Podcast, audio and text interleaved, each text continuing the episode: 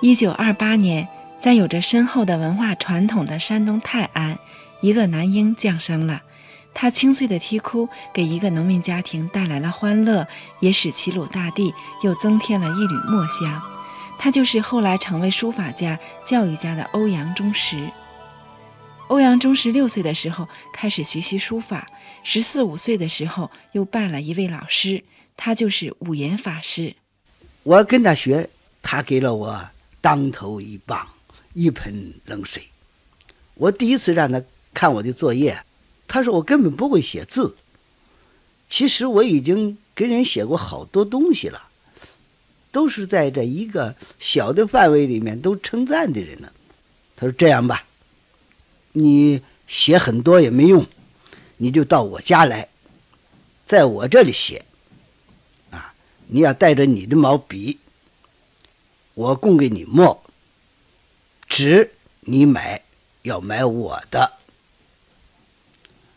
我想，我们这个时候写字无非用毛头纸啊、毛边纸啊、圆书纸啊这样一一类的纸。他说不行，得要用宣纸。他说五块钱一张。我一想就吓坏了，因为我知道那个时间是两块多钱就一袋洋面，那样的时代，我就想不学了。太贵了，我家里负担不了，我回去就给妈妈说了。妈妈说：“啊，咱们马上就不去了，显得我们太不懂事了。我们费了这么大力气，呃，托人才认识他，这样，咱们学上个两三次，咱们就说功课忙不去了。”我说也好，可是我心里想，这个两三次啊，我都要。把他的全部能力都学过来，到我该去的时候去了。他先问我拿钱来了吗？我赶紧把钱送上，我心里很疼得慌。他也不笑，他就把纸拿过来了。我一看这个纸啊，哎，就是那个一毛二一张的纸。我说这个老先生太不够意思了，他也不管这一套。就给我叠了叠纸，给我裁开。他说：“我怎么写，你就怎么写，好好的看着。”我瞪大了眼睛看着，看完了，他也写完了。他给我一张纸，你到那边去照着我的样子写下来。我说：“怎么写？”他说：“要和我写的完全一样，一点也不能变。”我填好了笔，心中很有把握的拿来就要写。刚要下笔，我又停住了，我就感觉这一笔下去没把握了。一次要下笔，一次停顿住，一次又要写，又得停顿住，这样往返过几次。就在这个时间，老师说话了，时间到了，我只好把纸白纸拿过来了。这老师一看，登时大怒啊！拍起桌子来了，你干什么了？你为什么不写？呃，毫无笑容，面色铁青，吓得我不敢讲话。最后他说了一句话：“你是不是怕纸太贵了？”我听是对的，我是怕这个纸太贵了。要普通纸，我早写八遍了。这么贵的诗，我哪敢随便乱写呢？但是我又不敢回答他。我说：“我下次一定写，去吧。”就让我走了。我刚走到门口，回来，你回家不许写字。我说：“哎。”转头就走了。欧阳中石虽然嘴上答应了老师回家后不再写字，但是心里却说：“我回家非写写不可，而且我一定要写出你那个样子来。”他从来也没有像这样积极过。回到家，赶紧扔下书包，打开纸就写起来了。写完以后呢，他自己都感觉到很惊讶。这个字简直不是我写的，写的这么好啊，写的这么像他的字啊！我进步太快了，我自我很很高兴。但是我再看的时候，发现不行了，就从我最后一笔啊开始怀疑，是不是像他写的？想完这笔怀疑，再往前找啊，又觉得又怀疑了。最后我把这一个字全模糊了，我就盼着下半个月赶紧来，我好对照对照去。这个字啊，没有一会儿我不想，想，当时他是怎么写出来的？他哪一笔是什么样子？我经常在想。这个时间过得很慢，又到了下半月，我又带上我的钱去了。我说：“老师，能不能我还写上一次的字？”他是一贯不爱说话的，不说话。就把上一次的字给我了，走到旁边一看，把我怀疑的地方都验证了，我就开始当真写了。当我写完了，我就想拿这张字啊，找他去看。我刚要走，他就用手按住了我的肩膀。行了，我告诉你，你从现在开始叫做会临帖了。他说这句话，我心里头真高兴啊！要原来他说我才会临帖，我都气死了。那现在我听他这句话是最高的奖赏，我觉得他说的很对，我确实刚刚的会临帖。我想，如果说有一点进步的话呢，都是他那十分严厉的半年的时间。我还要说清楚呢，那个钱不是人家要了。人家每次啊，我交给了他，他呢，第二天在我不在家的时间，他给我送回家去了。五言法师的言行，在年少的欧阳中石心里刻下了深深的烙印。一九四八年，二十岁的欧阳中石也当了一名小学教师。风华正茂的他站在三尺讲台上，想起这位五言老师，心中不由得惴惴不安。我第一次当小学教师的时候。我觉得自己站在那个地方是师表。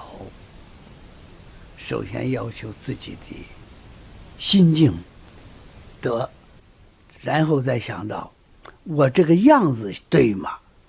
想到仪仪表的仪，又想到我的学问够吗？所以从德仪学上。都考虑了我自己的问题，站在那儿也很骄傲，也很害怕，所以头一次说话不理直气壮，讲的有些羞涩。初为人师，欧阳中石从各方面严格要求自己。为了增长自己的学识，一九五零年，他做出了一个重要的人生选择：考大学。欧阳中石考上了当时的辅仁大学哲学系，光阴在他刻苦的学习中像流水一样匆匆地流淌。一九五一年，欧阳中石进入北京大学哲学系，主修中国逻辑史，成为我国逻辑学大师金岳霖先生的得意门生。三年以后，他以优异的成绩从北大毕业，被分配到中学从事教育。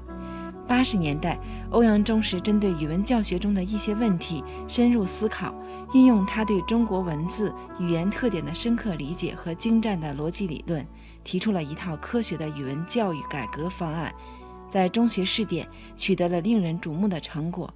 一九八二年，他被调进了北京师范学院（现在的首都师范大学）教育系。正是在北京师范学院。欧阳中石的事业发生了根本性的转变。当时，我国的书法艺术教育在经历了长期的沉寂之后，刚刚走上艰难的高等教育道路。特别是被文革耽误的一批有志于书法事业的青年，更是缺乏进一步深造的机会。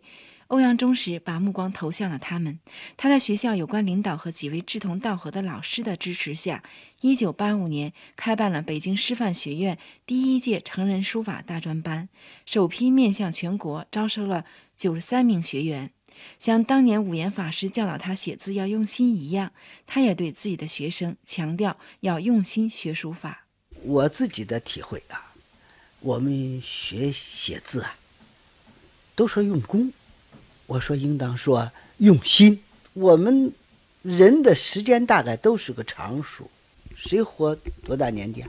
不能够用时间来计算，应当用心，用心思超过时间的限制，超过空间的限制。所以我说，要好好的用思维，用想法，多动一点脑筋，可以解决很多时间的问题。欧阳中石从他正式开始书法教育的第一天起，就明确了一个基本的思路，那就是书法不是独立的艺术。当一位艺术家想得到极高的艺术升华时，需要多种学问来滋养。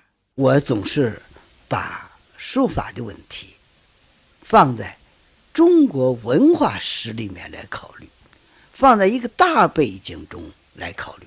真正用手写字，这是个小问题，而把。许多学问上的东西、哲学上的东西、呃文学上的东西、理学上的东西，这许多东西凝聚在书法艺术上，这样才能够一个书法的研究者的高度。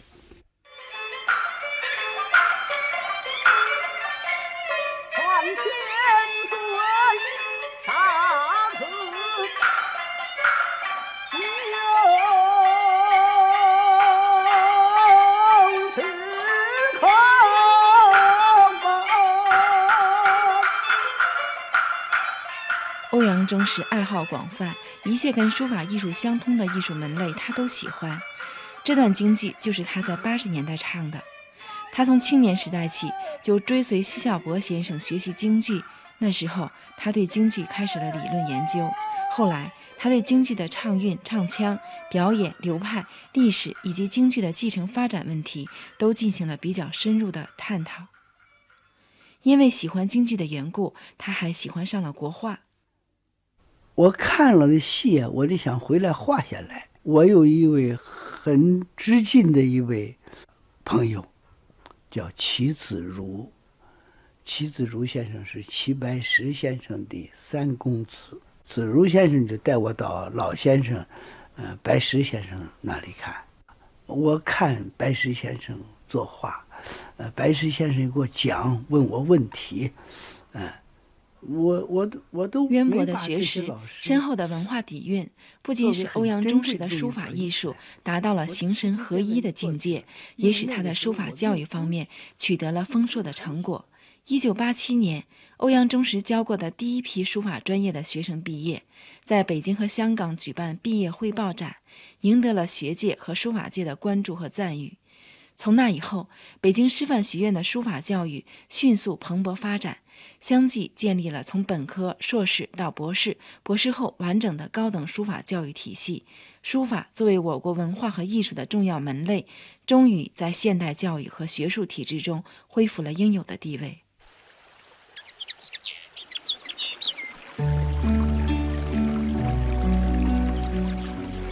现在。